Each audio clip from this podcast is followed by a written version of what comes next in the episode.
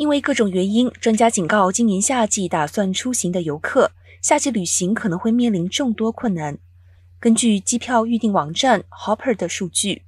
现在美国国内机票的平均往返价格为三百三十元，这比二零一九年同期增长了百分之七，也是该公司开始收集该数据以来的最高平均价格水平。国际机票价格与二零一九年的价格相当，每张来回约八百一十元。